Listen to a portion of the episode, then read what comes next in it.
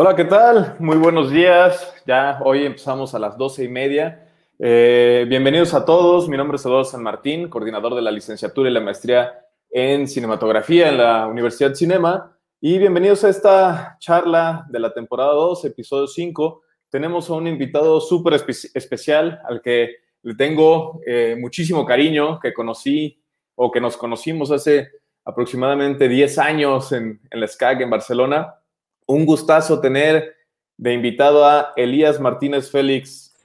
Elías. Hola, buenas noches, buenos días para ti. ah, es cierto. ¿Qué, horas son allá en España en este momento? Siete y media. Siete y media. Ok, pues muchísimas... De la tarde, claro, claro. Muchísimas gracias, Elías. Eh, Elías es cinefotógrafo profesional, estudió en la SCAC. Eh, eh, ¿Cuántos años son de la SCAC? ¿Cuatro años más o menos? Cuatro, más el proyecto final de carrera. Cuatro más el proyecto final de carrera. Cuatro, y medio.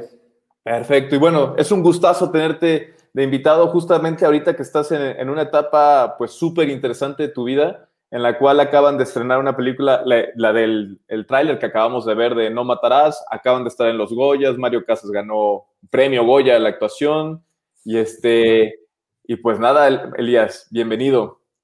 Muchas gracias, no, un gusto. Gracias a ti por la, por la invitación. No, no, no. A ver, que todos sepan también que, que al final de cuentas, eh, Elías nos está haciendo un, un súper favorzote ahorita porque andas como loco, andas en llamas con la preparación de, de proyectos, terminando proyectos. Eh, ¿Qué andabas pues haciendo ahorita que saliste corriendo a tu casa para esta conexión?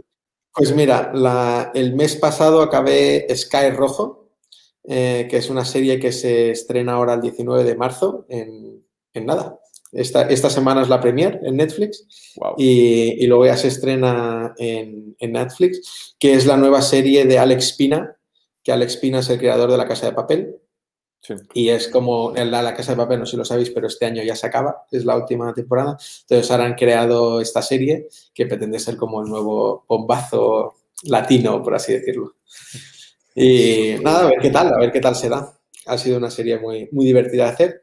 Y nada, y justo ahora pues estoy preparando eh, una película que empiezo a rodar el lunes que viene, este lunes ya, y una serie, y estoy preparando la segunda temporada de una serie que, que acabé de rodar, que también estoy acabando la postproducción de la primera temporada de esta serie.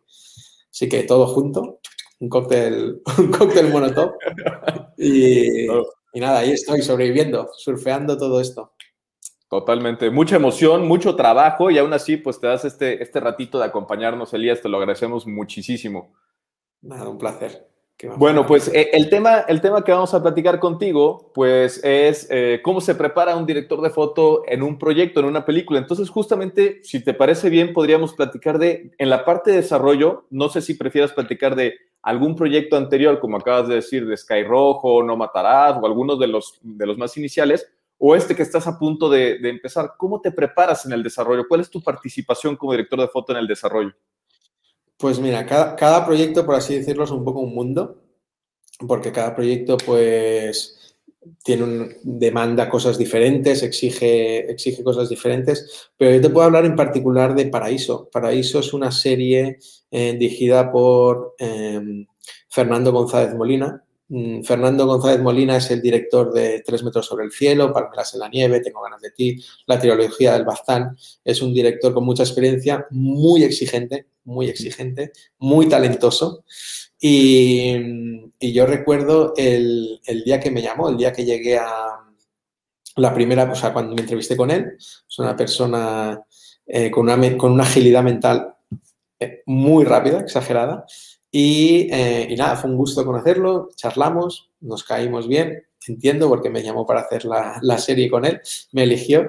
Y recuerdo el ¿Cómo se conocieron, Elías? O sea, ¿cómo llegaste a ese contacto con él?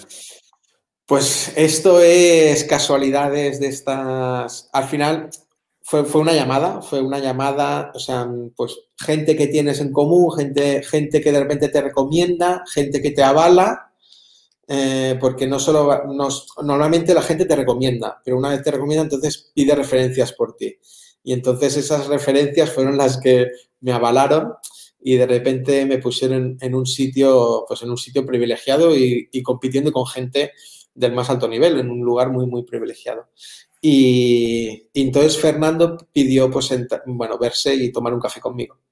Y, y, nada, yo fui, fui con él a verme y le dije lo que pensaba, lo que tal, la ilusión, la ilusión, le mostré la ilusión que me hacía hacer el proyecto y le dije, yo, mira, si quieres alguien que esté al 100% contigo en tu proyecto, ese soy yo. Pero hay una semana, hay una semana en agosto que esa no puedo estar. Porque Pero no, pues, pues bueno, por suerte le, hizo gracia, le hizo gracia lo que le dije, cómo se lo planteé y le gustó, se sintió cómodo conmigo y, nada, y me eligió. Y ya te digo, es boca oreja. En este sentido, es que alguien te recomiende o alguien hable, hable de ti, entonces él investiga tu trabajo, si le parece interesante, mm, pide credenciales, habla con gente, esta gente te avala y así es como, así es como me ha pasado casi siempre en la mayoría de cosas. Y en una reunión como esas a la que llegas, ¿tú ya has leído el guion del proyecto o simplemente llegas como de no sé nada de lo nuevo o, llegas con propuestas, llegas con ahí como... Depende, depende de la persona, depende del proyecto, depende de muchas cosas. Normalmente sí. Normalmente llegas, si no es con guion, llegas con un treatment, con un, como con una idea de lo que va a ser eh, y con una, sí, con, con un bofeto visual y con todo, o sea, te pasan, ¿eh? te llega ahí una idea de lo que va a ser la serie.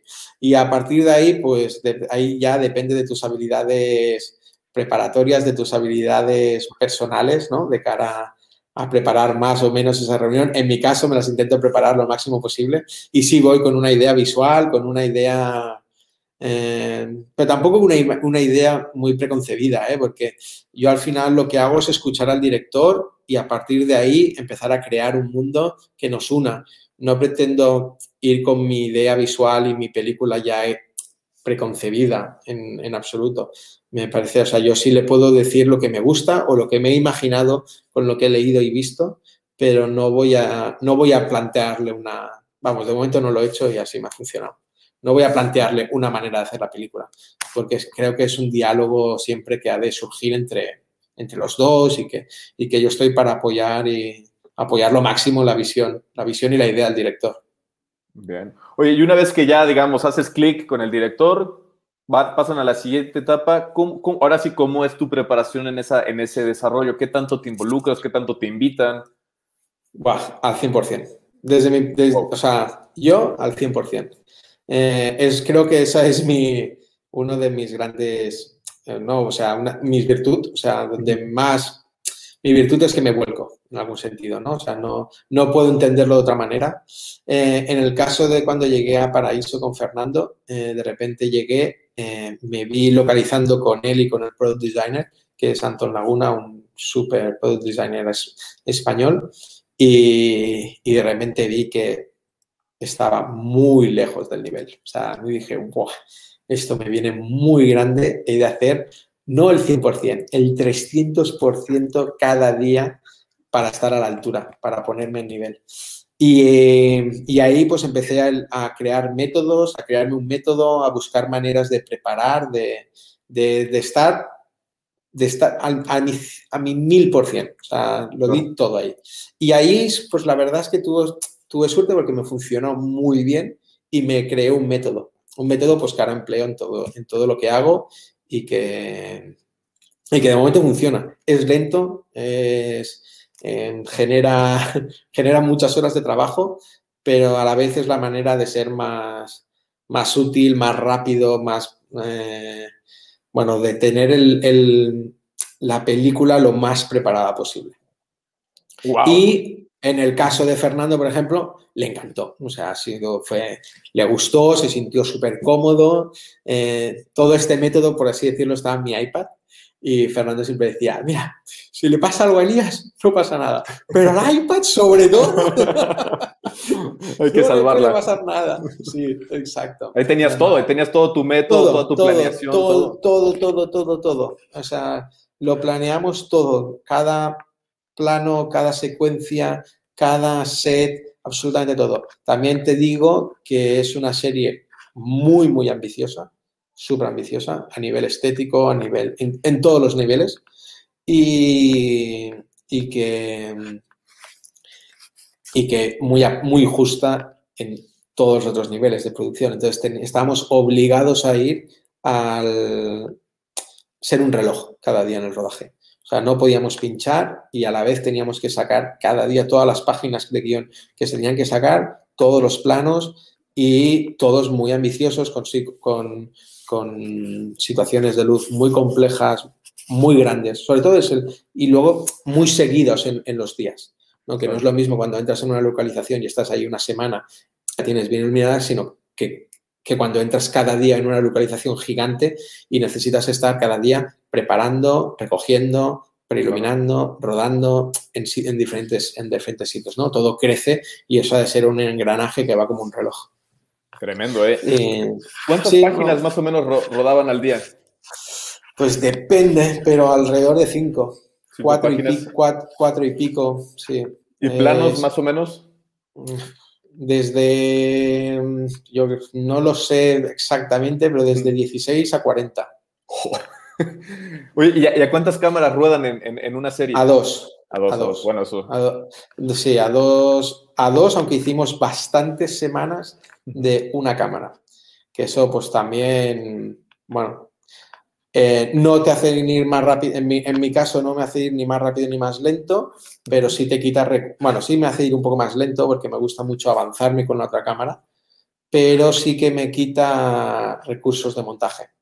Sobre todo quita recursos al director a nivel de montaje. En nuestro caso, como teníamos todo muy planificado y sabíamos exactamente qué necesitábamos, qué queríamos en cada secuencia, en todo, pues, pues bueno, pues, pues bien pero, pero sí que te quita recursos y sí que te quita, nos, te, bueno, en nuestro caso nos quitaba cosas tipo, normalmente una de las cámaras la teníamos en un Ronin a modo de cabeza caliente y la otra cámara la teníamos pues con zooms, con ópticas más largas, con, dependía de la situación, en ópticas que normalmente no podíamos montar en el Ronin. Claro, y, no podíamos a la vez entrar y salir del running. Entonces, esas semanas que íbamos a, una, exacto, entonces esas semanas que íbamos a una cámara, pues la imagen en algún aspecto, aunque a nivel global quizás no sea apreciable, pero a nivel diario, pues en algún, en algún aspecto sí que se veía comprometido. adaptar lo que teníamos, la idea que teníamos. Claro. Oye, pregunta a Graciela, ¿Qué ha sido lo más difícil que afrontaste? En este caso, por ejemplo, en esa serie, ¿qué fue lo más difícil? Producción. a nivel. No, o sea, lo más difícil, la gestión. Las gestiones de. ¿En qué sentido? Ah, em, anímica, de todo tipo. Ha sido una montaña, ha sido una montaña rusa eh, y lo más difícil ha sido tener siempre todo lo necesario para eh, mantener el nivel, por así decirlo. Eh, tener siempre todo lo necesario. Ha sido una pelea, una pelea constante, porque, bueno, es una, es una cuestión de ambición. muchas veces nuestro trabajo, al final, nosotros somos gestionadores de recursos.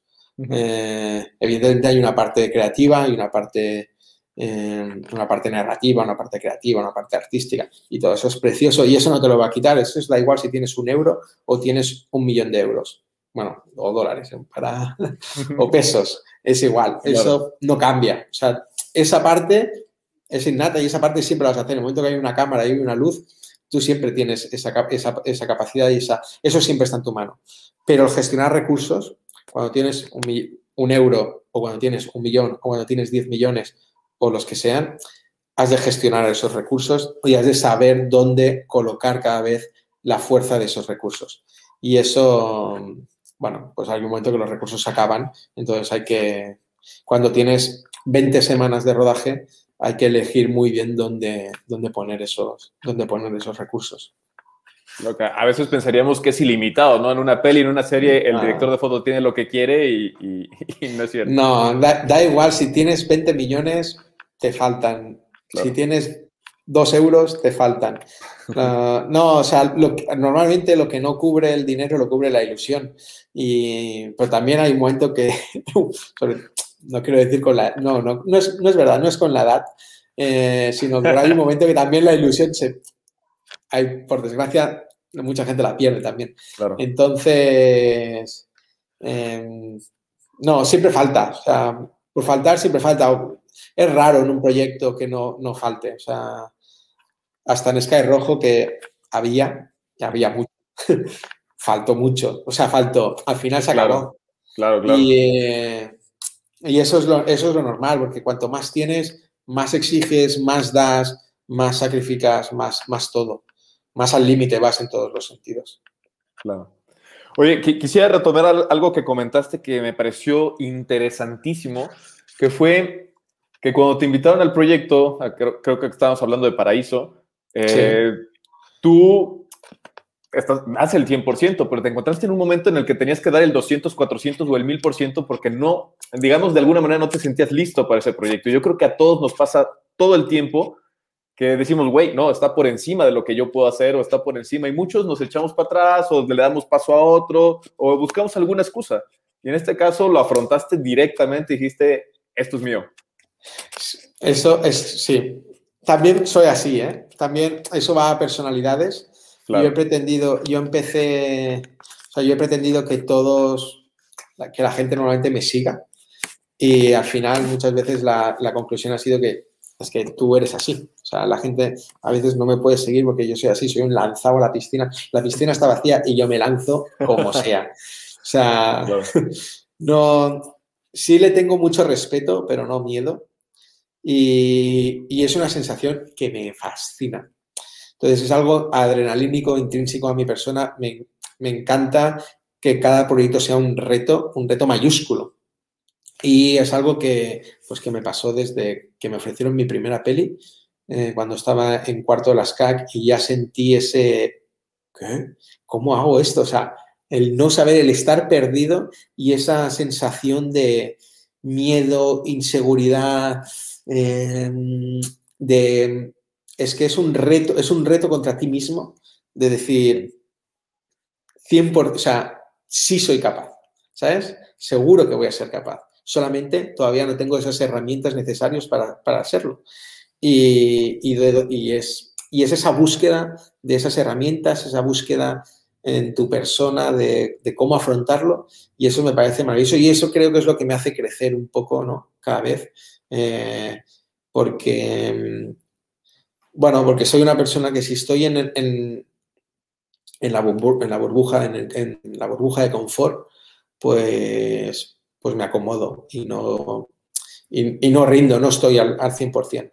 Me gusta cuando hay esa, esa sensación de, uff, no llego, no llego, no llego, no llego, no llego, no llego y sí, lo he conseguido.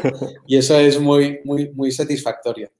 Y vamos, en Paraíso lo tuve, ya te digo, al 400%. Yo llegué ahí y dije, ¡buah, esta gente, esta gente me da mil vueltas! O sea, habla tan rápido, tiene tantos conceptos en su cabeza, tienen tantas referencias, ideas, experiencia vivida. O sea, son, son cosas absurdas, pero como el entender que tú cuando tienes un plan de rodaje hay días que tienes más cojos, días más, más llenos y que has de complementar esos días eh, adaptando localizaciones, pequeños detalles sutiles que yo llegué allí y no era consciente, o sí lo era, pero no tan presente, y esta gente ya era capaz de a la vez que localizaban, pensar en esos, en esos aspectos, en esos pequeños aspectos, en, bueno, en todo, o sea, bueno, gente, pues con, por suerte, pues, bueno, que toma el riesgo de coger a gente joven como yo. Claro, claro. Aunque ya no tan, joven, y que... Y, nada, y mi, mi, intención siempre ha sido, desde que empecé, es que no se me note que soy tan joven. Entonces, hacer ver, no, sí, todo, todo bien, todo bien. Wow, Pero, bien. No, pues, no, un gustazo. Ahora que lo que tocaste, dime, dime. No, no, pero de ello te digo, eso es muy intrínseco a las personas, porque hay gente que, que eso le, bloquea, que no, que no va, o sea, que al revés, ¿no? Que necesitan ellos mismos pues ir creciendo y ser, irse preparando y llegar, a, y llegar a ese punto.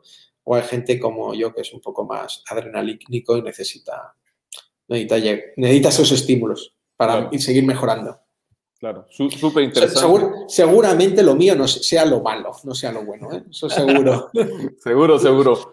Oye, ya que lo mencionaste, esta, esta primer peli en la, en la que te llamaron, en la que te invitaron, que es Amor Eterno del 2014, Comentaste que estabas en el cuarto, en el cuarto año de la SCAC, que por ejemplo en nuestro sistema sería un octavo semestre más o menos. Sí. ¿Quién es el director? ¿Por qué sientes que te invitó ese director a trabajar con él, eh, que confió en ti? Pues mira, esto es una, con lo mismo que te decía antes, boca oreja y que, que alguien te avale. En ese, yo empecé cuando estaba en primero de la SCAC, cuando entré, ya empecé pues yendo con los cursos superiores, ahí es cuando te conocí, ¿no? Yendo con cursos superiores, hacer unos cortos. Eh, de repente se hizo una película que se llamó, eh, una, una, película que uno de mis profesores era la directora de producción. Y esa directora de producción, pues yo me, me presenté y le dije, mira, sé que vas a hacer una, una película, me gustaría estar de meritorio. ¿Quién, era la, ¿Quién era la directora de producción? Marta, Marta, Rodríguez. Marta Rodríguez, claro, sí, sí, sí. Okay. Marta Rodríguez era la, la segunda película de Marcoy, eh, Tots volem el para ella. Y entonces ella me invitó y me dijo, o sea, yo fui, éramos 80 o 90 en la clase, y fui y le dije, mira, sé que vas a hacer una película, me ofrezco a lo que necesites, lo que quieras, me encantaría para aprender, creo que es una super experiencia. Y, le, y le di mi teléfono y ya está. Y al cabo de una semana eso fue como una de las últimas clases que teníamos que A cabo de una semana me vino, me llamó y me dijo, mira, no pensaba llamarte, pero solo de 100 personas que habían, 90 y pico que habían en la clase, eres el único que ha venido y me lo ha pedido, sabiendo todos que iba a arrancar una película. Claro. Y creo, y bueno, pues te, sí, vas a venir, te meto, te meto de eléctrico. En verdad fui un chollo, ¿eh? Le dije, porque fui, fui gratis, conducía el camión y era un eléctrico. Bueno, bueno, fui un chollo, pero bueno, ahí me metió. Y, y, ahí empezó una carrera profesional que eso me llevó a otra película, de ahí a otra película, de ahí me llevó a Barcelona Nindy, Steel, la primera película de Dani de la Orden, y ahí ya empecé a, de repente pues empecé a hacer de gaffer, que sin tener mucha idea, pero yo ya empecé a hacer de gaffer y de repente, pues no sé, hubo un momento ahí dulce que empecé a hacer de gaffer para mucha gente de cursos superiores de las CAC. Arnau Valls, Isaac Vila, David B. Pérez, Castejón, claro. Bet Rouric, eh, Hasta Edu Grau te eh, metiste por ahí, ¿no? Ten peli después. Ah, ahí, y ahí, como de repente hacía a todos estos, de repente Edu Grau vino a hacer un videoclip con Marsal Forés. Eh, un videoclip de Fangoria. Y, nada, y Edu, y Edu Grau y yo nos conocimos ahí. Eh, bueno, ya nos, no, nos, perdón, nos habíamos conocido, pero sí, realmente nos conocimos ahí. Y, Edu llegó, que llegaba de Bruselas, de estar preparando una peli, solo venía el fin de semana a rodar eso, y me llegó un plato negro. Yo no tenía ni idea, y me dice, bueno, ¿y aquí qué, qué, qué harías? ¿Qué fem? Y yo, me tiré el rollo, pues aquí en Montaña, me tiré el rollo total. Y, nada, y al acabar, esto es una localización técnica, y al acabar la localización técnica me dijo, em, bueno, él me dijo que estaba preparándose en Bruselas, está, hostia, ah, qué guay, Bruselas, mi hermana vive en Bruselas, está, no sé qué. Y me dice, ¿te quieres venir a rodar la peli conmigo? Hostia, Elías. Wow, y yo fue como, wow, todavía no habíamos rodado y le dije, primero vamos a rodar, vamos a ver si nos, vamos a ver si nos entendemos claro, y Entonces, entonces hablamos. Y nada, hicimos el rodaje y hicimos el rodaje y, y me lo volvió a decir. Y yo, hostia, pues sí, bueno, pero ¿de qué? Es era el único español, él y yo. Y era, ¿de qué voy? O sea, ¿qué hago? No sé qué tal. Y, y nada, y la verdad es que súper, bueno, me dijo, envíame un mail el lunes y envíame un mail el lunes y, hablamos. Nada, yo pues soy un crack y me olvidé de enviar el mail. Y, y el martes me envía un mail él y me dice, you are in. Estás dentro. Y yo, yo pálido, en medio de las CAC, saltando así de alegría en el pasillo de abajo. Claro. Y diciendo, pero, pero ¿de qué? O sea, ¿cómo? Y no, ¿Qué ibas más o menos? Eh, yo estaba en tercero, en tercero. Y nada, y entonces ya, pues, pues sí, claro, me fui tres meses a Bruselas. Lo, es la única vez en mi vida que he llorado en un set. Sufrí como no he sufrido nunca, porque fui de vídeo sin tener prácticamente ni idea de vídeo. No os lo recomiendo a nadie. es importante prepararse, pero ya os digo, salto siempre a la, piscina vacía.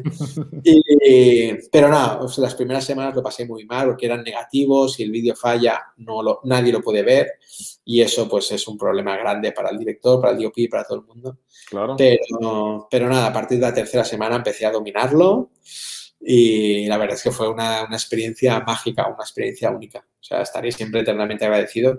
Y ahí conocí a Edu, que Edu, pues, en el fondo ha sido uno de mis grandes, mi, mi como uno de mis, mi padre, decirlo. Sí, mi mentor y uno de mis grandes padrinos en todos los sentidos. Y a él estoy eternamente agradecido en todo porque el pacto también fue gracias a él y Amor Eterno también fue gracias a él. O sea, al final es eso que de repente pues uno te recomienda, uno habla de ti, el otro te avala y, ya todo, y ya las cosas surgen. Y entonces, pues Marshall Forest, el director, no era él no era consciente que yo había estaba en cuarto de las CAC. No era, él no era consciente que yo tenía tan poca experiencia. Él simplemente eh, era una película exageradamente pequeña, una película de 20.000 euros. Eh, 20.000 euros no se hace la conversión a pesos, pero son, son como 400.000 pesos. Sí, pues nada, nada. Nada, es una película enana, eh, pero él era consciente, sabía que yo podía mover gente. ¿Sabes? Que tenía esta capacidad de mover gente, de mover un equipo, de hacer que las cosas pasasen, aunque no a base de ilusión y ganas. Y, y a la vez, él decía, hostia, Edu Grau, porque él su anterior película la había fotografiado Edu Grau, decía... Animals, ¿no? Animals si decía, hostia, si Edu ha confiado en este chaval, pues que este chaval tendrá algo. Entonces, y nada, Inés Uye, que en ese momento era mi pareja también y amiga de Marshall Forest, también dijo, mira, tú lo que necesitas para esta película tan pequeñita, que es sin cobrar, que sin nada, es alguien que te dedique el 100%, que esté entregado, que le haga ilusión. Cógelo. Y, y nada, y la verdad es que nos entrevistamos y, me dio la peli y yo no me lo podía creer. Lo último que le pregunté es cómo se le ocurría confiar en mí, porque me parecía una chaladura. Pero vamos, yo calladito dije, sí, sí, sí, sí, sí, tanto entiendo, tanto. Y nada, fue un, o sea, de esos proyectos mágicos que perdurarán siempre en nuestro recuerdo de toda la gente que estuvimos ahí, porque es un proyecto de, pues de estudiantes, de principiantes, de gente que estaba empezando con muchas ganas, mucha ilusión y, mucho amor por lo, que, por lo que decíamos. Y la verdad es que creo que salió algo muy especial. Hace poco miré los primeros 20 minutos de la película y decía, hay cosas maravillosas, o sea, hay cosas maravillosas que no sé ni cómo, cómo ni cómo las hice, pero, pero muy contento, sí, sí. Bueno, es que al final de cuentas todo es un equilibrio, ¿no? de tener el, el, eh, eh, el, lanzarte justamente, como dices, a la piscina, pero también estar preparado y el tener los contactos y que sí. Pues, hay que trabajar para conseguirlo. Claro, sí, seguramente hay gente que se prepara a mucha conciencia. Yo podría decir que me estoy siempre preparando, pero de una forma inconsciente también. Si tiras atrás y lo piensas, dices, sí, claro, me llegó esta oportunidad, igual que a otros le llegan otras oportunidades maravillosas, pero porque no dejaba de trabajar ni un solo día. Soy una de estas personas que, bueno, sigo siendo, ya te he explicado cómo estoy, pero he sido de estas personas que trabajaban de lunes a domingo, cada proyecto, cada corto, cada todo lo que salía se tiraba, cada teaser, hacía lo que hiciera falta, las horas que hicieran falta, nunca me ha importado, porque para mí todo era preparación. Todo, todo, todo, todo eso era preparación y era aprendizaje puro. O sea, hecho de menos ese aprendizaje, ese rodar con grandes DOPs, rodar con gente que admiraba, rodaba. O sea, ahora rodo con, con, directores que admiro y me parece maravilloso y aprendo muchísimo. Pero la posibilidad de ver a grandes directores de foto es algo que he hecho muchísimo de menos y que es maravilloso.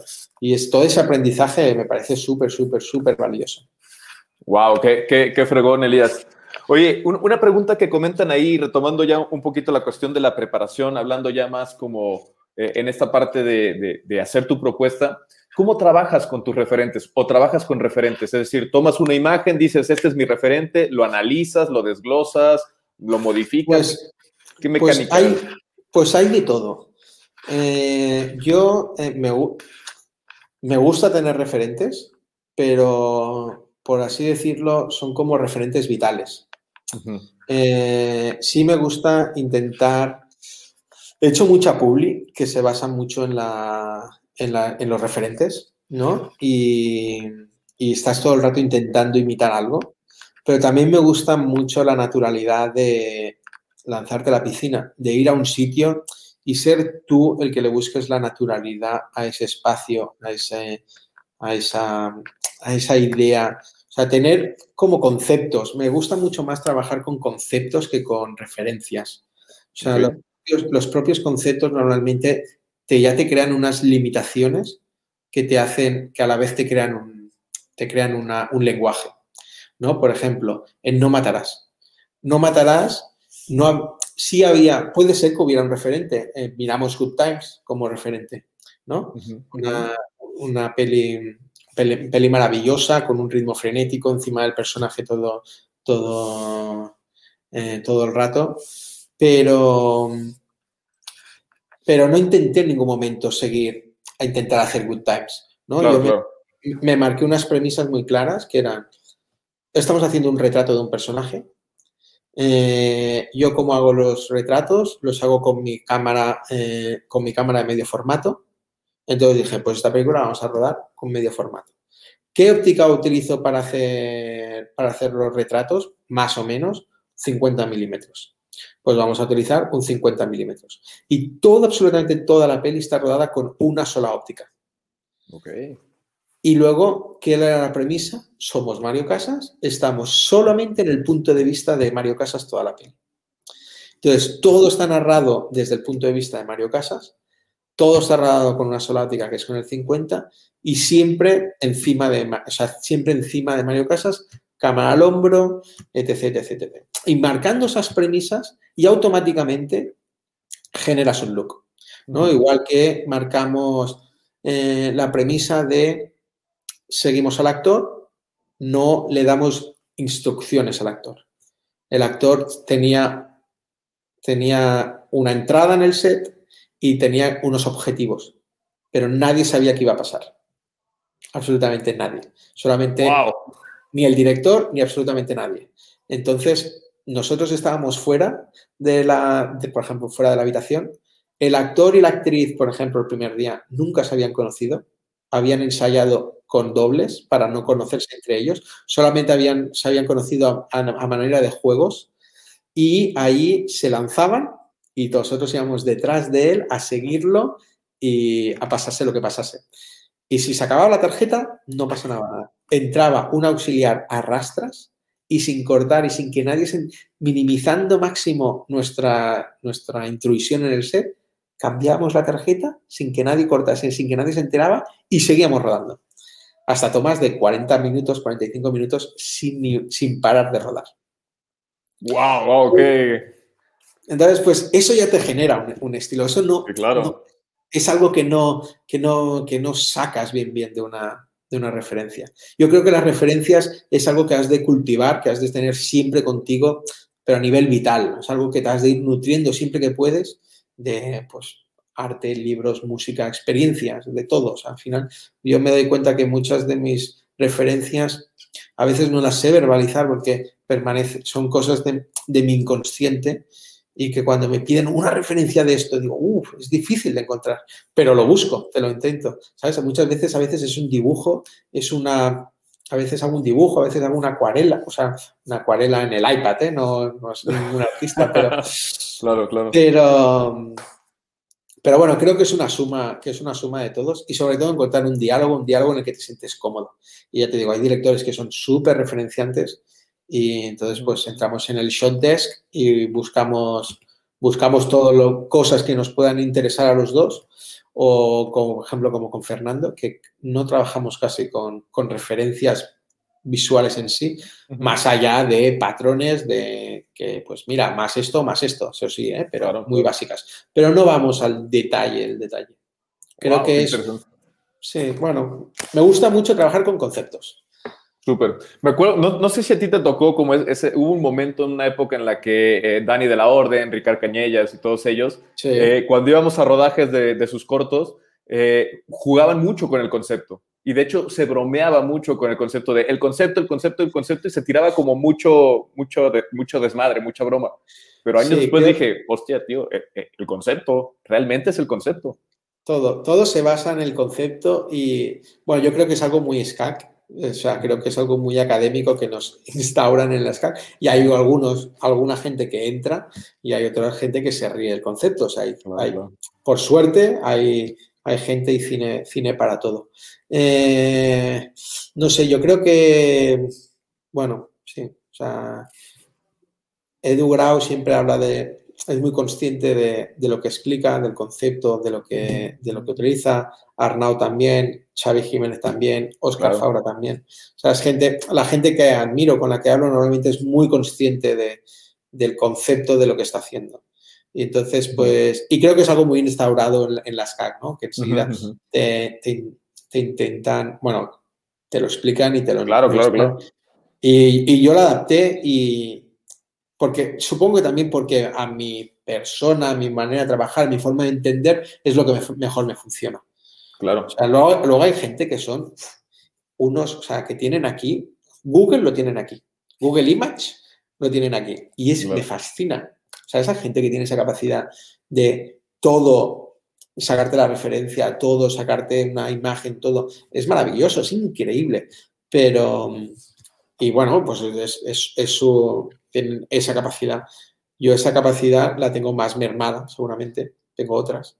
Y entonces, entonces pues bueno, tengo otras, otras herramientas. Claro. Sí, oye, nada más, eh, eh, esa cuestión de hacer broma del concepto era una broma positiva, ¿eh? No era que se burlara. Sí, sí, no, no. Ah, no, no en, absoluto, en absoluto. Soy súper consciente. del concepto. Soy el primero. Sí, sí, sí. perfecto, perfecto. Oye, este, Ah, hicieron una pregunta aquí de, por ejemplo, en esta película No Matarás, ¿por qué usaste los K35, las ópticas? O la óptica, porque fue una 50. Porque es la óptica más bonita que se ha hecho. Soy muy fan del K35, creo que Son los Kowa, ¿no? Son... No, son, son Canon. Canon ah, K35 es una óptica maravillosa, o sea, no sé, desde que la, desde que la descubrí, desde la conocí, tuve como una revelación con ella, me encanta. Me parece súper rápida, abre 1.3, súper pequeña, súper jodida para el foquista. claro. Eh, súper... Tiene un contraste bonito, pero a la vez es súper suave. Em, no sé, es una óptica con la que me siento muy cómodo. Me gusta look que tiene. En Barcelona hasta hace poco era eh, Servicevisión, que es una de las grandes casas de alquiler de aquí en Barcelona, tenía tres juegos. Mm, por desgracia, estos últimos semanas robado, o meses, les han robado dos. Pero mm, sí, y en México, Manjarres también tenía un juego que también se lo robaron. Son unas ópticas que últimamente están, sí. Eh, pero son unas ópticas que me gustan mucho y que no eran caras hasta que salió la LF.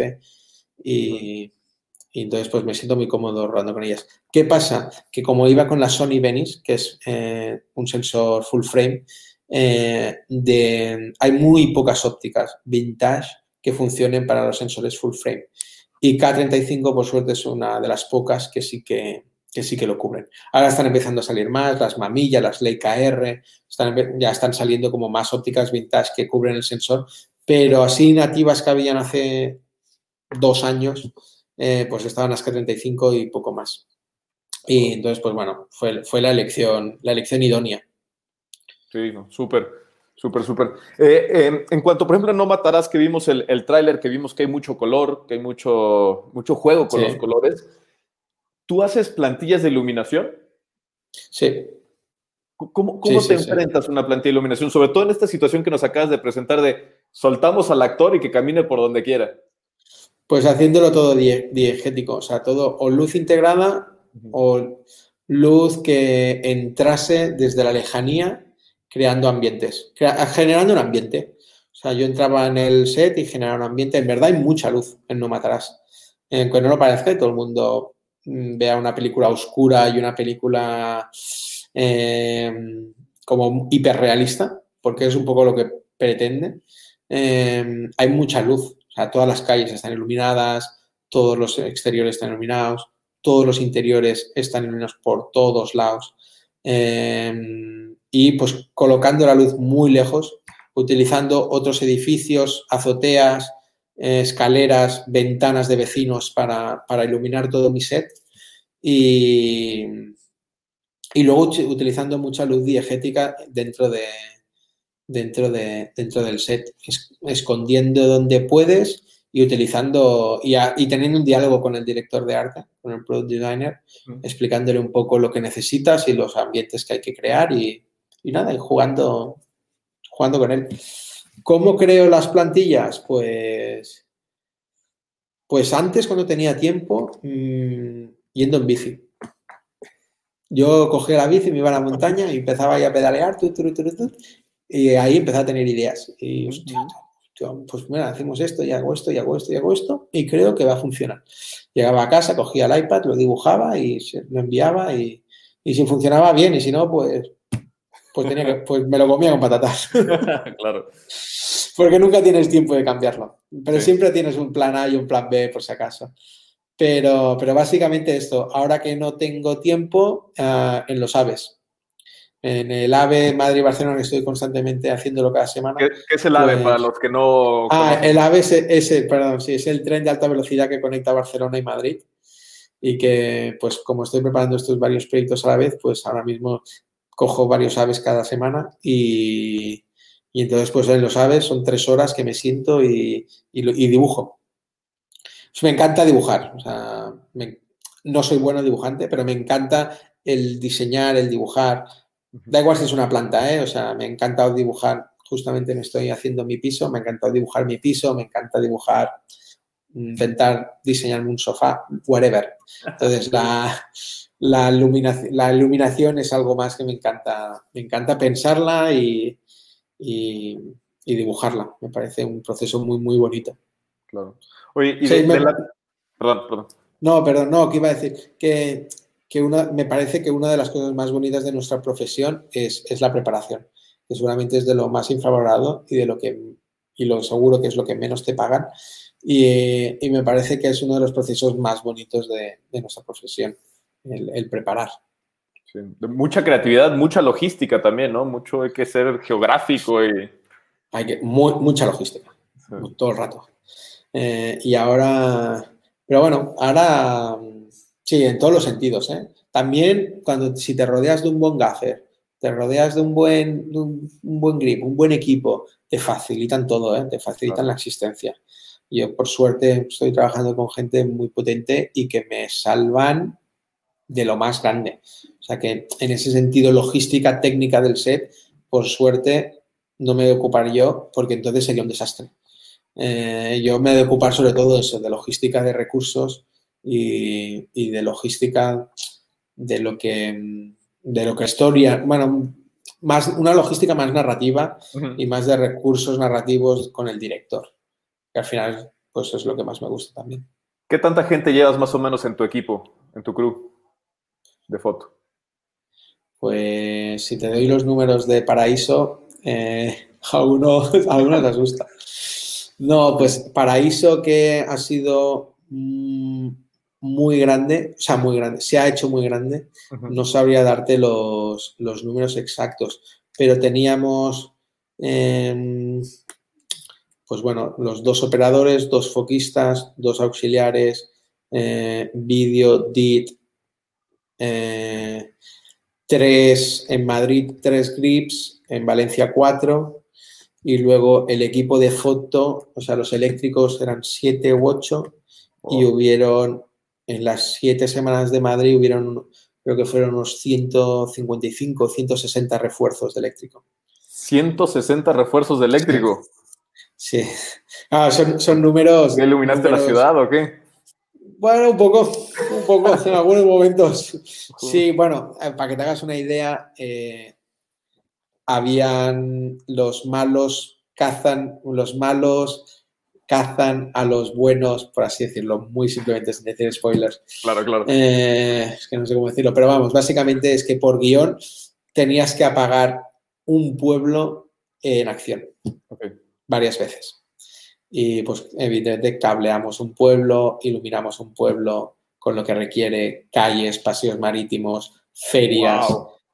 Eh, sí, entonces, bueno, sí, era, era grande. Lo mismo pasaba con una discoteca, eh, con una explanada que pasa una fiesta con un plano secuencia de, de siete minutos de tiempo real con 300 figurantes. Sí, había, había mambo, era una serie, una serie ambiciosa, divertida. Sí, ya veo, ya veo, ¿eh? Muy bien. Oye, ¿y cuál? Dime, dime. no, que esta fue particularmente grande, pero bueno, no matarás, pues. Eh, no matarás, bueno, bien, o sea, un equipo normal. Un operador, foquista, auxiliar, vídeo, eh, DIT, eh, grip y un equipo de seis, seis eléctricos o algo así. Y ahorita, ahora que estás en esta posición, eh, ya como director de foto, jalas estudiantes, jalas a alguien que te manda un mail y te dice, oye, Elías, llévame gratis, voy a hacer un chollo para ti. Eh, sí, que los sí que los recibo y pocos, pero, pero alguno llega. Y lo único que ahora con el tema COVID, es todo complicado, es toda una logística muy compleja. Si no, sí, si no, yo, o sea, yo me encanta ayudar a todo el que necesite y se ofrezca. O sea, al final yo fui ayudado, yo fui un pesado, pero fui muy ayudado, soy súper consciente. yo me colé cuatro veces en la clase de, de Dugrau y me colaba cada día en el máster de, de Arnau Weiss. Cada día que estaba Arnau Weiss dando clase en, en la SCAC, yo me colaba en su clase. ¿Y por qué? Pues porque me gustaba, me, gustaba, me aprendía, me interesaba y también creo que es muy importante rodearse del, rodearse de los, de los mejores en, ciertos puntos, en ciertos aspectos, de, donde más aprendes.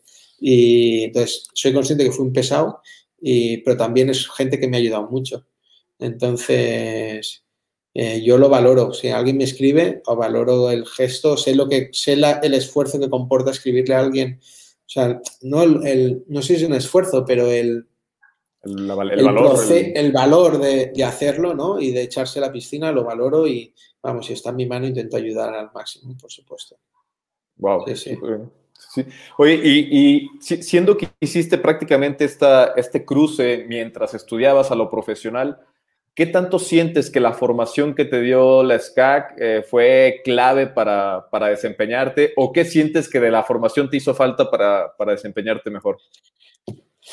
Mira, puedo decir que la SCAC mm, no, no, vamos, no tenemos ningún tipo de relación, pero también te puedo decir que a mí el SCAC me cambió la vida. o sea, en el buen sentido. O sea, yo era un bueno, un chico que es, eh, escolarmente me había costado mucho y antes de, antes de entrar a las CAC hice ingeniería, ingeniería de telecos, dos años, para hacer, eh, para hacer ingeniería multimedia. Y cuando estaba ahí, yo esto no es lo que quiero hacer, no me gusta. O sea, yo he querido siempre hacer cine y quiero hacer cine. Y, y vamos, entré en las CAC y fui la nota de corte.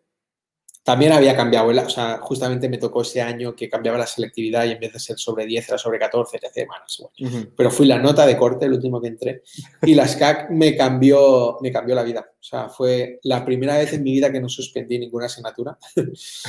y, y, nada, o sea, fue boca, no sé, o sea, fue como amor a primera vista, amor a, a lo que hacía algo se despertó a mí, empecé a trabajar y solo, solo quería trabajar.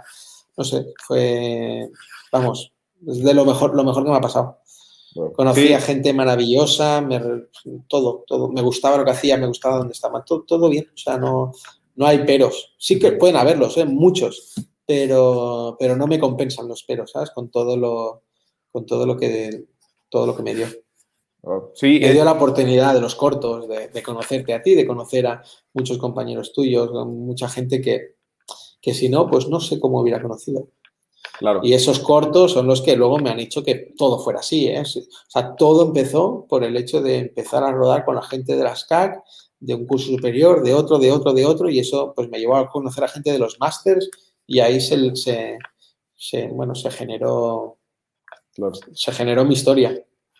Genial, y, es que bueno, desde ese momento se notaba, yo creo que cuando nos, nos, acompañaste, cuando nos apoyaste, tú estabas creo que en primero, en primer año, ¿no? Una cosa así, acabas de entrar, sí. estabas sí, sí. súper, súper joven, pero entraste con una fuerza, con una vitalidad, aparte, bueno, estás grandote, eso hay que reconocerlo, y cargabas lo que había que cargar, te trepabas el, en el edificio REC, donde se, se filmó la película REC, ahí que hicimos Dios por el cuello, tú te trepabas el, el traveling solito, y era como de Elías Muchas gracias. era era trabajo pesado. Sí, sí, sí. No, y me gustaba. ¿eh? Tengo la suerte de que he disfrutado. O sea, me gustaba ser eléctrico, me gustaba ser café. O sea, cada proceso que he hecho, me gustaba ser meritorio. O sea, me lo pasé en grande siendo meritorio. O sea, fui tan feliz. La gente me decía, ¿cómo pringas? es una, es, o sea, es una suerte verte con esa sonrisa cada día llegar ser, porque yo era feliz. O sea, para mí, es trabajar, ¿no? Es como... Sí, trabajar, es trabajar muy duro. Eh, pero, pero era feliz. O sea, todo el proceso, para mí el proceso, tengo mucha suerte que haya sido tan rápido, pero a la vez, bueno, también por eso supongo que le tengo tanto recuerdo, tanto como, como nostalgia, tan buen recuerdo, pero para mí es súper importante disfrutar el momento. Disfrutar cada proceso. Yo veo que la gente que llega o la gente, no sé si llega, pero la gente que, que sí, que le va bien, es la gente que disfruta haciendo lo que hace. O sea, en el momento que tú estás haciendo algo, aunque sea que es porque lo que te, por lo que te toca, ¿eh? Que no lo disfruta o que no le gusta o que está incómodo, es muy difícil prosperar. Es muy difícil. Es, ese, esa, esa, es, transmitir eso que engancha, ¿no? Porque al final, eh, tú luego cuando generas un equipo, te quieres rodear de gente que tiene eso que, es, esto, esta vitalidad que engancha un poco, ¿no? O sea, que te transmiten esto, que, que te apetece no solo rodar con él 12 horas y que además lo haga bien, sino que cuando acabas de rodar y te subas a la furgo, te apetezca subirte con él. ¿sabes? claro, claro, claro. No, no hay que digas, oh, qué permazo, ahora tengo, después de aguantar los dedos, me tengo sentado en el fútbol. ¡Oh! Eso no, o sea, no. Y eso también es muy bonito porque al final, pues, generas una familia, generas relaciones, generas la gente con la que trabajas y con la que estás, pues al final se crean mucha empatía y se crean unos vínculos muy bonitos. Sí. Eh, eso, eso también lo, lo, lo percibí mucho de Arnau y de Isaac, que me tocó rodar algunos videoclips con ellos y todo terminaba el rodaje y todavía saliendo te invitaba a las cañas, se quedaba ah, platicando contigo y era de, e, e, ese era mi pago, mi pago era convivir con él después de estar todo el día, como dices, pringando con él y, era fabuloso. Sí, sí, sí. No, vamos, en este sentido, te aseguro que con Arnaud nos entendemos. sí, no, bueno, sí, somos, en este sentido somos perfiles similares y, y bueno, creo que la mayoría de gente que, está ahí un poco, pues, pues tenemos esta percepción, ¿no? O sea, te apetece de rodearte de gente que te nutra, no solo laboralmente, sino a nivel personal. Porque es muy exigente el trabajo que hacemos y, ya te chupa mucho, mucha energía. Entonces, te apetece, no es que te apetezca, es que necesitas de juntarte con gente con vitalidad. Y normalmente la gente joven sube con mucha, mucha vitalidad y con mucha energía que dar. Y eso es maravilloso, eso es oro en un set. Claro.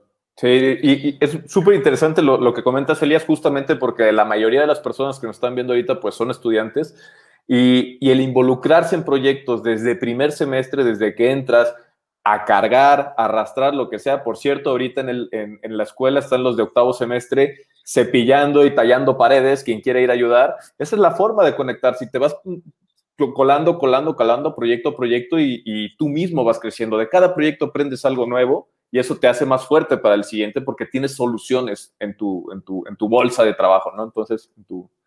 Aunque sea un desastre el proyecto, que sea el peor proyecto de la historia, mm. siempre aprendes algo.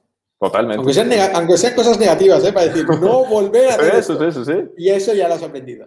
O sea, toda experiencia, toda experiencia vital, eh, pero ya no solo laboral, ¿eh? todo suma y todo es experiencia que te llevas a, no al rodaje, sino a, contar historias, o sea, lo que quieras. O sea, tu experiencia vital con tu hermana, con tu madre, con wherever. Luego, esa experiencia vital es importante cuando en una película necesitas contar la historia entre una hermana y una madre, ¿sabes? Todo lo que te rodee, todo lo que te sumes, todo lo que hagas, te va a contribuir en tu background para, para luego enfrentar cualquier, cualquier cosa que tengas que, que tengas la necesidad de explicar. Exacto, exacto, totalmente. Oye, y por ejemplo, con, con, no, que no, con No Matarás, que es lo que tenemos visualmente más cerca, ¿cuál era el aparato más grande de iluminación que utilizaste y el más pequeño? El más pequeño, ostras, el más pequeño no estoy seguro, pero, eh, pero un móvil. El móvil que lo utiliza, pues se ilumina, como era todo como real, pues seguramente es lo más pequeño que utilicé. Es el móvil que él mismo utiliza cuando escribe, con el que se ilumina, cuando se está escondido y saca un móvil y tal, pues es eso. Eh, y él mismo se ilumina con su pantalla del móvil. Eh, los más al, máximo de iluminación o también regulabas la cantidad de iluminación según lo no, intentaba regular. Intentaba regular, luego se daba lo que se daba, pero no, de base teníamos como un estándar, aunque a veces decías, mierda, está demasiado bajo, pero como lo había, veías 20 minutos más tarde, pues ya para la, siguiente, para la siguiente toma quizás. Pues no podíamos hacer muchas tomas, ¿eh? porque, no, porque eran tan exigentes que había una limitación, o sea, una limitación física de los actores de, las tomas y del tiempo de rodajes. Al final, cada toma te lleva 40 minutos, el reset te lleva 20 y el actor entre toma de 40 minutos y toma necesita, o los actores en este caso, como media hora para respirar y recomponerse, porque llegaban a 180 pulsaciones. Pues, pues claro, es que haces seis tomas en un día, de todo. O sea, no puedes hacer, no puedes hacer una locura de, tomas y a la sexta eh, hay que hacer un break porque los pobres están, tanto el operador piensa que acababa la toma, acababa a veces las tomas que le tenía, o sea, no podía soltar la cámara, le tenías que abrir los dedos uno por uno porque lo tenía, estaba tan agarrotado de aguantar tanto rato la cámara que no la podía soltar. Y, y el más grande, no lo sé, subían 18. Me imagino que serían MS90. no, sé si hubieran 18. No me, suena, no me suena, pero no estoy seguro. Pero sí hubieron dinos, dinos de 24, dinos de 24 o dinos de 12 y, y M90. Oye, y bueno, los M90 son HMI, ¿no? Sí, son HMI con... con... la, con la popularización de los LEDs, ¿qué opinas tú de, de iluminar con LEDs? A mí me salvan la vida. O sea, me exigen cada vez ir más rápido, eh, ser más versátil, ser más, eh, iluminar espacios más grandes y todo el rato es más, más, más, más, pues los, los LEDs me dan recursos, me dan recursos fantásticos. Sobre todo en cuestión de regulación. Eh, yo lo que más, ahora por ejemplo, en, Sky, en Sky Rojo empecé a utilizar Dino LEDs, que es un aparato nuevo, al menos que ha llegado a España, que son dinos, son, eh, son, los dinos normalmente son lámparas de 9 o de 12 o de 24 eh, lámparas de tungsteno, pues ahora hay dino LEDs, que son lo mismo pero en LEDs y que son, pues, y los puedes regular. Pues esto me da mucha, mucha versatilidad, porque si de repente subes lo que antes era subir eh, un M90 a una, a una cesta de 40 metros para hacer un fondo, y de repente era meh, baja la cesta, ponle, ponle una difusión, vuélvelo a subir, eh, baja la cesta, baja de dimmer o ponlo más concentrado o más spot o whatever, vuelve a subir, cada vez que subes y bajas las cestas son 10 minutos. 10 minutos en un set es oro. Ahora con unos Dino LEDs, tú pones ahí tres Dino LEDs de, de, 12. Cada Dino LED de 12 equivale a un M40 más o menos. Eh, si pones tres, pues tienes ahí un algo equivalente a un M90 eh, con difusión, evidentemente. Y, de repente haces, uy, a ver, bájalo un poquito, uy. Desde el iPad, ¿no? Desde el iPad, claro. O dices, uy, a ver, súbelo un poquito, uy, qué bien. A ver, caliéntalo un poquito, uh, perfecto, a mí me encanta. Rueda. Ah, es que es muy complicado luchar contra eso cuando cada vez te están poniendo, te están apretando más en, en los tiempos de rodaje. Entonces, pues en ese sentido, bien, los valoro muy positivamente. También el Sky Panel ha sido una revolución. O sea, el Sky Panel es un aparato de repente que te da unas, unas prestaciones que es muy difícil de equiparar a, muchos otros. Al menos no con su rapidez, versatilidad, eh, precio. O sea, no, no echas, de menos, no echas de menos la textura, el color del Sí, sí, pero la trabajo mucho. O sea, yo cualquier aparato que nunca pongo un aparato a pelo. Siempre, van, siempre vienen muy siempre van muy trabajados. Entonces ya me intento preocupar de texturizarla como sea. Nunca pongo una luz directa. Bueno, no. El otro día puso un Rocket. Y dijo, ¡uh! Rocket. Estilo Robert Richardson. Sí. No, ahora, por ejemplo, esta peli este, eh, quiero hacerla con tuxteno. Tengo el camión, eh, tengo el camión lleno de, de dinos. Pero también llevo LEDs, también llevo tal, pero voy a, voy a tungsteno. Voy a. Pero bueno, tengo es una peli que creo que, que se da para ello, ¿no? O sea, para eso es inviable hacerla con tungsteno. Eh, luego también cambia, o sea, cada Dino LED son 24 kilovatios. Todo influye, ¿eh? O sea, tú, cada Dino LED eh, son 24, 24 kilovatios de consumo hay cada dino, cada dino de 24.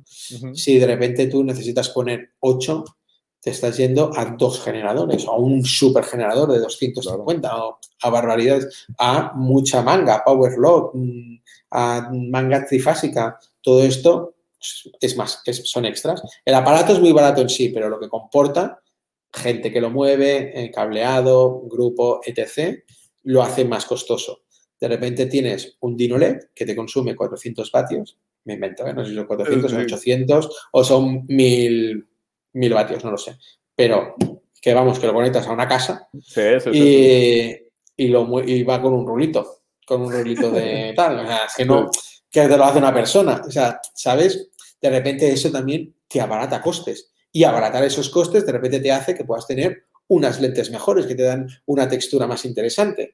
O te hace que tengas, em, no sé, live, live grade o live grain que te da textura en la imagen. Eh, tantas, ¿sabes? Es buscar un compromiso. Es lo que te decía antes, gestionar recursos.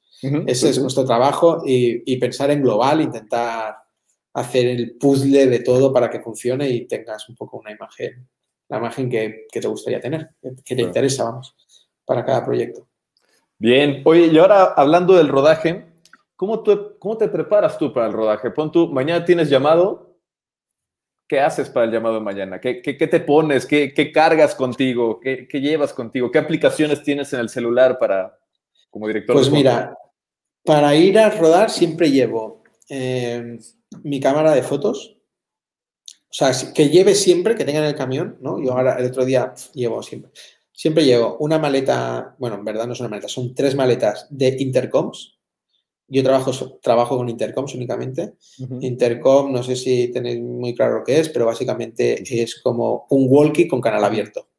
Es lo que antes se, utilizaba en televisión, que iba cableado, iba hub y toda la historia, pues ahora es inalámbrico. Y yo trabajo siempre con intercom. Eh, tengo 17, o sea, yo y todo mi equipo va conectado por intercom en canal abierto y entonces yo nunca tenía necesidad. Son míos. sí, porque empecé, empecé, a, empecé a rodar, empecé a... Bueno, de hecho, los, la primera vez que trabajé con ellos creo que fue con Edu Grau en, Estados Unidos, haciendo una peli, de hecho en México, eh, una peli yankee.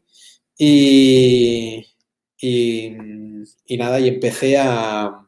bueno, me acostumbré, es que me encanta es la manera de trabajar para ya No ya no andas a gritos, ya... Exacto, es, que no soporto los gritos, me ponen negros los gritos en un set.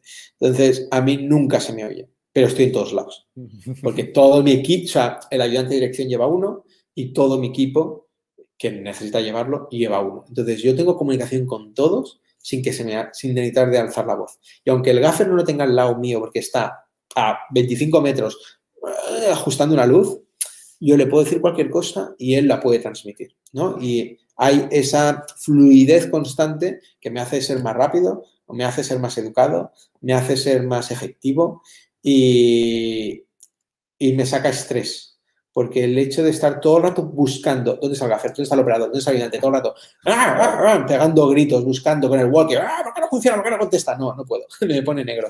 Entonces, para mí los intercoms es algo básico.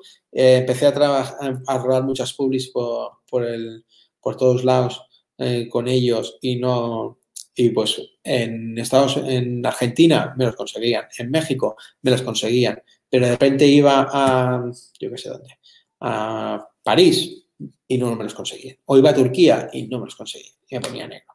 Y entonces dije, mira, deja, me los compro y ahí donde voy los llevo y ya está. Sencillo, fácil, no hay problema.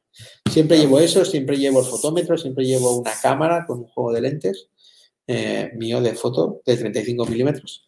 Eh, siempre llevo el termocolorímetro, un láser, muy importante un láser.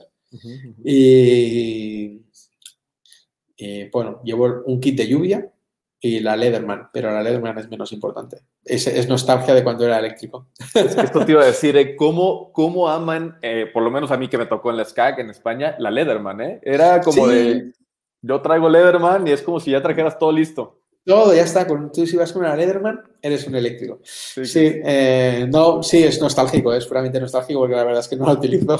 La utilizo más para hacer cosas en casa. Es una herramienta multifuncional, ¿no? Que tiene como pues, todo listo, pinzas, todo, navaja, todo.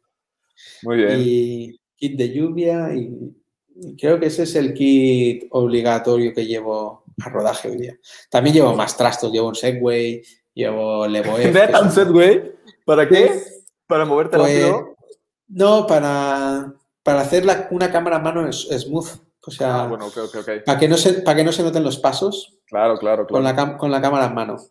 Haces cámara en mano y haces todo, pero sin que se noten los pasos.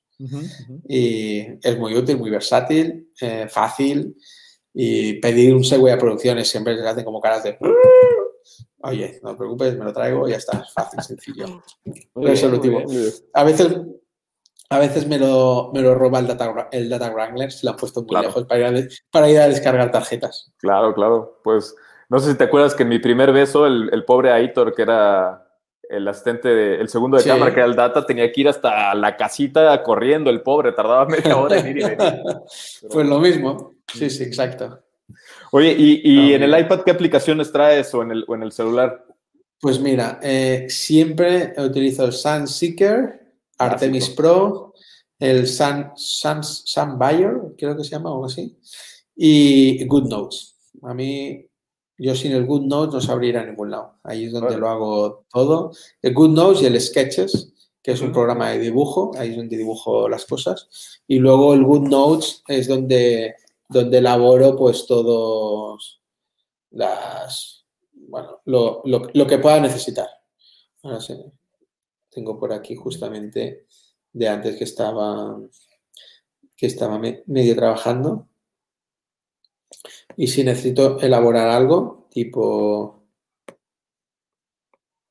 O sea que durante todo el rodaje cargas con tu iPad ahí a la mano siempre. Bueno, en la mano lo tengo en el MacLiner, en mi MacLiner de, de vídeo, pues ahí lo tengo, lo tengo siempre, siempre que se requiera. Oye, ¿y, el fotómetro ahora con, con, lo digital, ¿lo utilizas para exponer o para contrastes?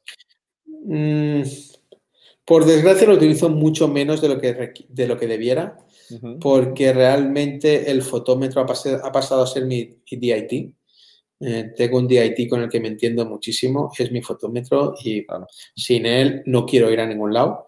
Eh, y es, es brutal, o sea, los mecanismos que tienes hoy día de exposición es que son espectaculares. Para que te hagas una idea, eh, él tiene un iPad en su, dentro de su workflow, donde con el pencil pica, por ejemplo, ahora mismo en tu ojo y me dice exactamente a qué exposición está tu ojo. O me dice, o me pica exactamente aquí y te dice, esto está a tanto, esto está tanto, esto está tanto y esto está exactamente tanto. Y entonces tú, yo por intercom, todo esto lo hacemos por intercom.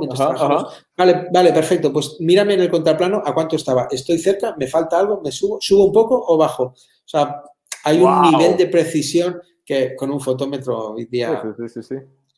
Bueno, no, no, no, no me cabe. ¿Sabes? Y cambio con él. o sea, tengo esa, lamparita, esa, uy, está al revés. Esa lamparita de ahí, eh, me diría, uy, eso lo tienes un stop y medio por encima. Has de dime, tanto, no sé qué. Y, como esto, todo. Podemos llegar a un nivel de precisión de... Y encima se, lo que, se queda guardado. Hace una captura de eso en el iPad, entonces lo tiene guardado. Entonces, cuando hacemos el contraplano, podemos recuperar esta captura y mirar exactamente a qué niveles estábamos para hacer, para que mache el contraplano igual, eh, con el general igual, todo. O sea... No había escuchado eso, ¿eh? Yo lo que hago es que le, doy play a la, cámara, veo el plano anterior, digo, ok, a ver cómo está ahorita, va, perfecto, vamos bien, pero eso, eso ya es otro nivel, ¿eh? Sí, no, con el, con el, DIT tengo, no, es un lujo, o sea, sí. O sea, bueno, tiene, tiene un sistema muy, muy avanzado, es, es, custom, se lo ha hecho él, eh, todo su carro, y, y bueno, o sea, es maravilloso, es increíble, es maravilloso. Sí, sí. así suena, así suena, muy bien, ¿eh? Y sí, por eso que el fotómetro sí es una herramienta maravillosa para, para saber dónde estás. Yo lo utilizo sobre todo para, para saber dónde estoy. Pero sí que es verdad que me he acostumbrado tanto a la Alexa, a rodar con Alexa, que normalmente a simple ojo ya me puedo imaginar un poco dónde estoy. Y, y, me ha perdido un poco el valor el, el, el fotómetro. Lo utilizo realmente, siendo franco. Cuando más lo utilizo es cuando disparo fotos en 35. Disparo, tengo una un, en 35 o en 120 milímetros. Mi cámara de 120 no tiene fotómetro, entonces estoy obligado a exponer con el fotómetro. Y con la cámara de 35 también. Eh, lo hago con fotómetro para no perder un poco el hábito y, intentar y seguir. Me gusta cuando hago fotos. Eh, si entráis en mi Instagram veréis unas fotos colgadas de No Matarás a recientes. Todas estas fotos están hechas en 35 milímetros y son son fotos que hago durante el rodaje para tener una referencia de luego ir a color y, saber dónde estoy y, que normalmente me gusta este look fílmico, intento emularlo en alguna, en alguna de, sus, de sus maneras. Qué bueno, qué bueno. Muy bien, Elías. Oye, pues una pregunta que te va a, transportar otra vez hacia el pasado. Con los chicos, estamos haciendo una, una un reto con, con, los chicos que ahorita están en sexto, que luego pasan a séptimo, luego en octavo hacen su proyecto final, muy, muy similar al SCAC. Eh, queremos hacer algo que le hemos llamado Proyecto Alfa, pero tú lo vas a entender como Los Inocentes. Ah. Tú en Los Inocentes estuviste como eléctrico, ¿no? Pues yo creo que tengo créditos de Los Inocentes, pero no estoy ni seguro si fue, no lo sé. Porque yo era de eso que me apuntaba todo. No tengo un recuerdo claro de los inocentes, pero sí que, viví sí que viví el momento de los inocentes. Ok, pero entonces, ¿en tu generación no hicieron una película no, colectiva? Mi generación fue la única que no la hizo. Bueno, sí fue la única, pero fue la primera al menos que no se hizo. Ok. Sí, las de un curso por, encima sí lo hicieron. La mía, ese año no sé bien bien qué pasó, no se hizo nada. No, una, una, una lástima, pero no, no, tuve la, no tuve la oportunidad, ¿no? Bueno, pues, quería preguntarte si tenías alguna sugerencia en este trabajo colectivo con los chicos, pero no sé si te acuerdas, eh, pues tuviste alguna otra que no fue Los Inocentes en Insert Coin o, no mm. habías llegado a la SCAC todavía cuando salió no, no, por ejemplo. No, en, todas estas no estuve, no me tocó. fueron, fueron generaciones por encima mías y, y no sé por qué, porque supongo que porque, porque no se dio pero sí que estuve en, en lo más equivalente que estuve fue en Barcelona Nit Distiu. Ah, claro, claro, exacto, exacto. Eso, eso fue lo más similar que fue. Lo que pasa que con la diferencia de que no hubo, no hubo codirectores que la hicieran, ¿no? O sea, porque todas estas películas tuvieron codirectores, que eso me parece un, un proyecto muy, muy bonito. Eh, en la de Dani de la Orden, pues era Dani de la Orden. Pero, pero vamos, sea, yo lo recuerdo con, vamos, ilusión. o sea, son proyectos hechos a base de ilusión, sacrificio a tope, porque no tienes un duro. O sea, un duro es no tener ni, un peso. Eh, no tienes no tienes medios, no tienes experiencia. Es todo pues valentía, riesgo, ilusión y ganas y, y, y que y que sobre todo no tener miedo a equivocarse, creo que es lo más importante.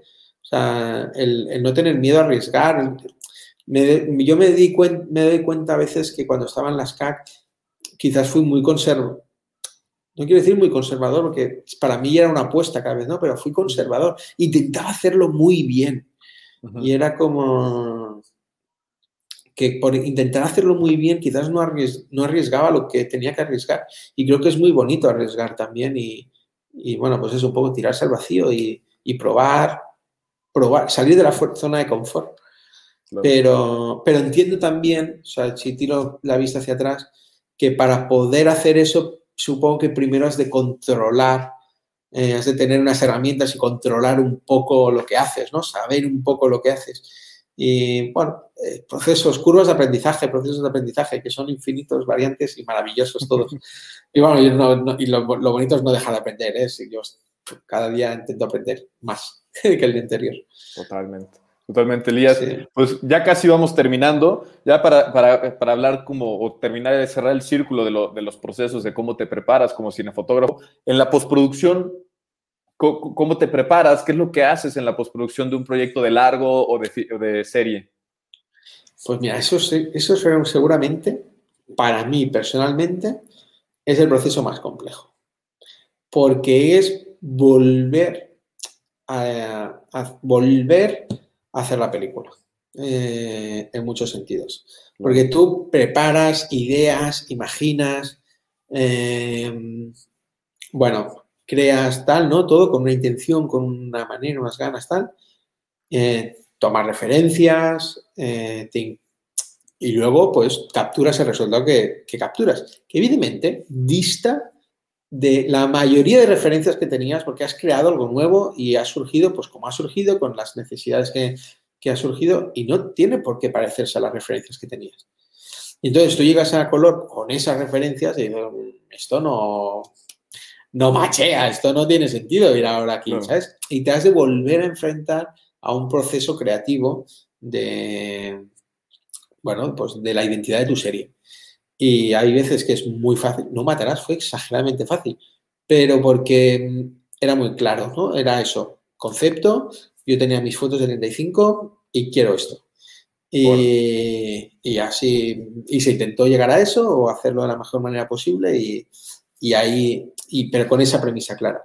Hay otros proyectos que tienen la posibilidad pues, de dar más vueltas, de, de buscar otras, otras opciones o que son muy largos, las series, ¿no? Que te dan muchos espacios diferentes, muchas localizaciones diferentes, pues ahí tienes, tienes otro proceso de investigación. Y pues con tiempo. Al final para mí es una cuestión de tiempo, que el tiempo normalmente es problema porque es caro, pero es una cuestión de tiempo y, y, yo creo que experiencia. Quiero pensar que es cuestión de experiencia porque eso me reconforta pensar que en unos años seré mejor en ese, en ese proceso. Pero, pero sí, sí. Eso supongo que también es algo que me noto que en la publicidad cuesta mucho eh, tener control de ese proceso. Normalmente no te pagan la postproducción, la, sesión de color en publicidad y cuando empiezas a hacer publicidad un poco grande normalmente nunca coincide con tu país o, en el lugar en el que estás, ¿no? En el, que momento que empiezas a viajar para hacer publicidad y las, las postproducciones de color se hacen en otros países, eh, todavía pues es muy difícil eh, hacer ese vínculo, ¿no? Y yo he pasado como muchos años, bueno, muchos no, ¿eh? tampoco te creas, unos años haciendo, haciendo publicidad, muchos años para mi corta carrera. Entonces, entonces he pasado como años haciendo publicidad y supongo que no he cogido el hábito eh, que he podido coger preparando o rodando como haciendo, como haciendo color. Y a veces tengo la sensación que puede ser que me falta alguna herramienta. Pero, pero bueno, ahora que estoy haciendo intensivos de color en estos últimos proyectos, me parece un proceso muy bonito mm, y que, y que eso, de experiencia y, al final se basa en el, buen, en el buen gusto desde el punto de vista de cada uno. O sea, al final, si estás ahí y lo que ves te gusta, pues funciona, ya está. El problema es encontrar que, te guste y que la gente que está que es involucrada haga algo que te guste. ¿Y qué tanto participa el, director en este proceso de te gusta, no te gusta, se consigue lo que estás buscando? Sí, participa. O sea, con los directores que yo he trabajado, normalmente no, no participan al principio, participan en una etapa final únicamente, que es ya de cierre, donde tú ya has hecho una idea, eh, una idea global del proyecto y ellos vienen y con ellos en, en consenso y en diálogo lo rematas. Y me parece, me parece súper, yo lo valoro mucho, me parece súper importante. Yo creo que el director siempre está para sumar Eh, si, si no confías directamente en el criterio del director, no trabajes con él. O sea, no, no cojas el proyecto. Por mucho que sea tu primer proyecto, no vale la pena. O sea, trabaja únicamente con gente a la que admires y valores y, y respetes. Creo que eso es, para mí, es súper importante. Y entonces, entonces siempre, siempre valoro, entonces, por eso siempre valoro la, la, la, opinión del director de color. Claro.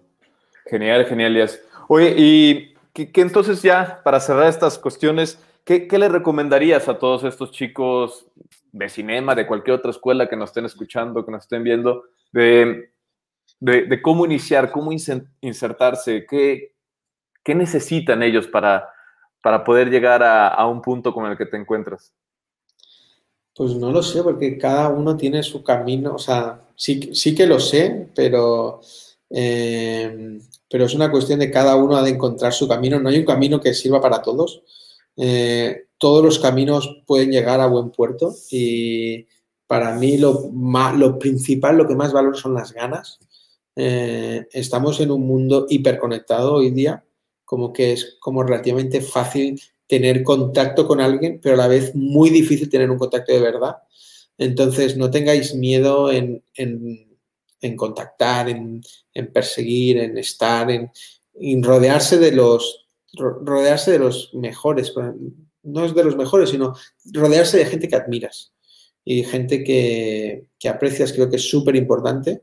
No tiene por qué ser gente que haya triunfado, ¿eh? hablo de todos los, en todos los valores eh, rodearse, si tú te rodeas de gente que admiras, de un director que admiras, de una... pero que admiras aunque no haya hecho nada, o sea, con alguien que quieres construir algo, pues es recíproco y eso al final acaba pasando y acaba, acaba funcionando y acaba creciendo y acaba pasando. Dani de la Orden era una persona que no había hecho nada, eh, que no tal, se rodeó de gente con capacidades y empujó del carro y subió y y entre ellos de la nada lo crearon. Y hoy día pues es el director seguramente más prolífero de España, no para de rodar, o sea, es una cosa bárbara.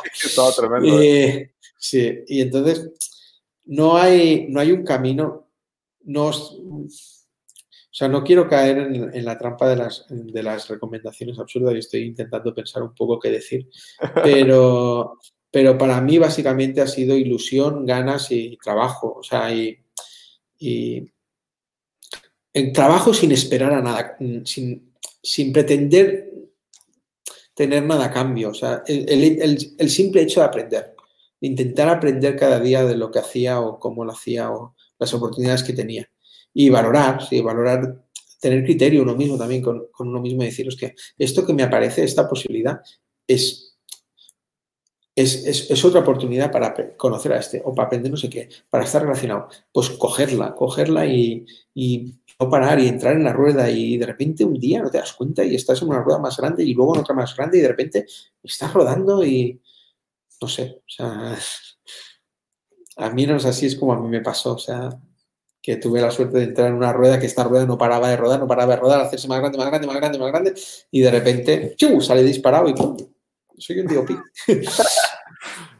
No, qué, bien, Elías. Qué, gusto, de verdad, qué gusto eh, que, puedas, eh, o más bien que estés en esta posición, que te la has labrado, que te la has buscado, que la has construido tú, que te has rodeado de, las personas correctas y que has sabido aprovechar las oportunidades. Y además de todo eso, no has perdido esa humildad desde que de hace, estaba haciendo cálculos hace ratillo, pero hace 10 años estuvimos haciendo estos, estos cortos, tío. Y, sigue siendo el mismo, o sea, te veo igualito, con la misma sonrisa, con las mismas ganas, eh, y te agradezco mucho que hayas tomado, que te hayas tomado el tiempo de, regalarnos esta hora y media, eh, justo en ah. medio de un momento súper complicado para ti, porque estás en la pre, bueno, estás en la post, estás en la pre, te tienes que ir mañana temprano a Madrid. Sí. es, un, es, un placer, o sea, un, placer, la verdad. O sea, también no estoy acostumbrado a hacer esto y de repente es otra cosa nueva, una experiencia nueva y es, ya he dicho, me parece súper, súper interesante. Así que no, no, encantado, vamos, faltaría. Gracias a ti por la oportunidad. Vamos. No, no, hombre, no, con muchísimo gusto. Ya, ya te traía en la mira, no has estado buscando la oportunidad que se diera y coincidimos justo que esta semana e, era la semana de, eh, de pase entre un proyecto y otro y se pudo dar y bueno, hiciste el esfuerzo y todo, muchísimas gracias y espero ahora que, que varios de los chicos que te escucharon te, te, conozcan más, vean tus proyectos, los que has hecho, los que están a punto de salir, estás a punto de estrenar en Netflix la de Sky Rojo. Exacto. Y, este, y seguramente va a ser un hitazo. Sí, tiene números. sí. Ahí, ahí no soy el único director de foto, ahí hemos participado varios directores de foto, porque ha sido un proceso, una serie que se ha rodado durante un año y pico, pero, pero sí soy uno de ellos. Oye, y en ese caso tú rodaste, o sea, ¿cómo, se lo dividen? ¿Por capítulos o por sets? O sea, ¿matan sets? O por, matan... por sets. Ok, ok. Por localizaciones, sí, sí. Bien. O sea, en, en este caso eran tres directores eh, y entonces éramos dos directores de foto eh, lo que pasa es que yo entré a sustituir, yo cuando acabé Paraíso, entré en Sky Rojo a sustituir otro director de foto que marchaba. Y, y, entonces yo preparo un set, entonces yo rodo ese set mientras el otro director de foto prepara otro set, cuando, ¿sabes? Y vamos así, cíclicamente, saltando. Wow. Y sí, por sets y con todos los directores. Pues qué, qué, qué experiencia tan, tan, tan, tan guay, tan chingona. Sí. Este, yo espero ya, pues, adelante, más adelante, en los próximos meses, a ver si nos puedes volver a acompañar y ya podremos haber visto Sky Rojo, ya lo, ya lo habremos platicado. Ya serás más rockstar de lo que ya eres y pues nada. nada, nada, mucho gusto, un placer y tanto. Perfecto, pues entonces chicos, eh, hemos terminado esta charla con Elías Martínez Félix. Muchísimas gracias, muy agradecidos de, tu compañía. Elías, de compartirnos con toda esta sinceridad, con esta eh, libertad, cómo fuiste preparando, cómo fuiste creciendo, cómo empezaste tus proyectos y el mayor aprendizaje que me llevo es eh, justamente lo que dijiste, te tocaba dar el 100, pero tuviste que dar el 400, el 1000 y chicos, de eso se trata, de meterse a todo lo que puedan, dar lo mejor de sí, porque también me ha tocado que luego chicos, dices, chicos que dicen, yo le entro, profe, y a la mera hora, mmm, pues están ahí paseando en el set e inmediatamente dices, jamás en la vida. Entonces, pues no, bueno. Pues sí, eso no. Mala señal. O sea, Mala señal, exactamente. Perfecto. Sí, sí. Elías. Pues nada, un súper placer. A ti, gracias. Contacto, muchas gracias y éxito en los proyectos que vienen. Gracias. Bye. Chao.